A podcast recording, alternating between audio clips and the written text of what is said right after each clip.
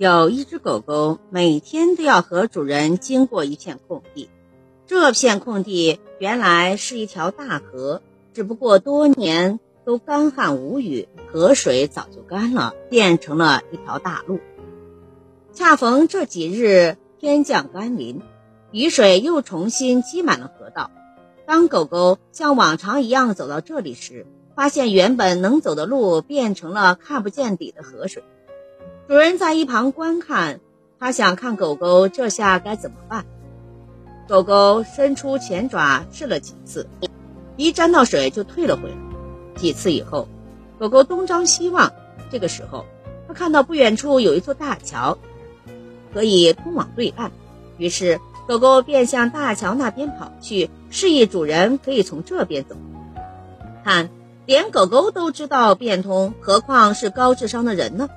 在工作中，我们经常会发现一个恼人的现象：当我们做一件事情的时候，忽然发现遇到了困难，且是无法逾越的难题。它像一块巨大的石头拦在了道路中间，挪不走也绕不过去。眼看着事情就要成功了，却被这块从天而降的石头坏了好事儿，当真是败兴之极呀！如果从头开始，那么前面所做的一切铺垫都白费了，既浪费时间和精力，又重重的打击了自己的积极性。如果硬着头皮往上冲，只凭着一个勇字做事，那很可能就应了那句话：用一个鸡蛋碰石头和一筐鸡蛋碰石头，结果都是一样的呀。怎么办呢？不做了吗？当然不行啊。其实我们还有第三个选择，那就是果断的改变路线呢，去选另一条路试试。斯帕克是一位年轻有才的一个艺术家，但是啊，当时正值经济萧条最严重的时候，每个人都想如何解决最实际的衣食住行问题，又有几个人有闲钱来光顾一个画家呢？所以啊。斯帕克的日子过得很艰难，而且全家都要靠他来养。尽管他精于木炭花，但面对这样糟糕的时局，他也一筹莫展。眼看着家中就要无米下锅了，怎么样才能用自己的专长弄到钱呢？他想过了他的邻居和朋友，可他们都是一样的贫穷啊，没有钱买他的画，唯一可能的就是把画卖给有钱人。然而，他一个有钱人都不认识呀，总不能就这样上门推销自己的画呀。他想了好几天也没有什么头绪，最后只得到多伦多环球邮政的报社资料室，从那里啊借了一份画报。正当他百无聊赖地翻看画册的时候啊，突然发现其中一幅加拿大的一家银行总裁的肖像。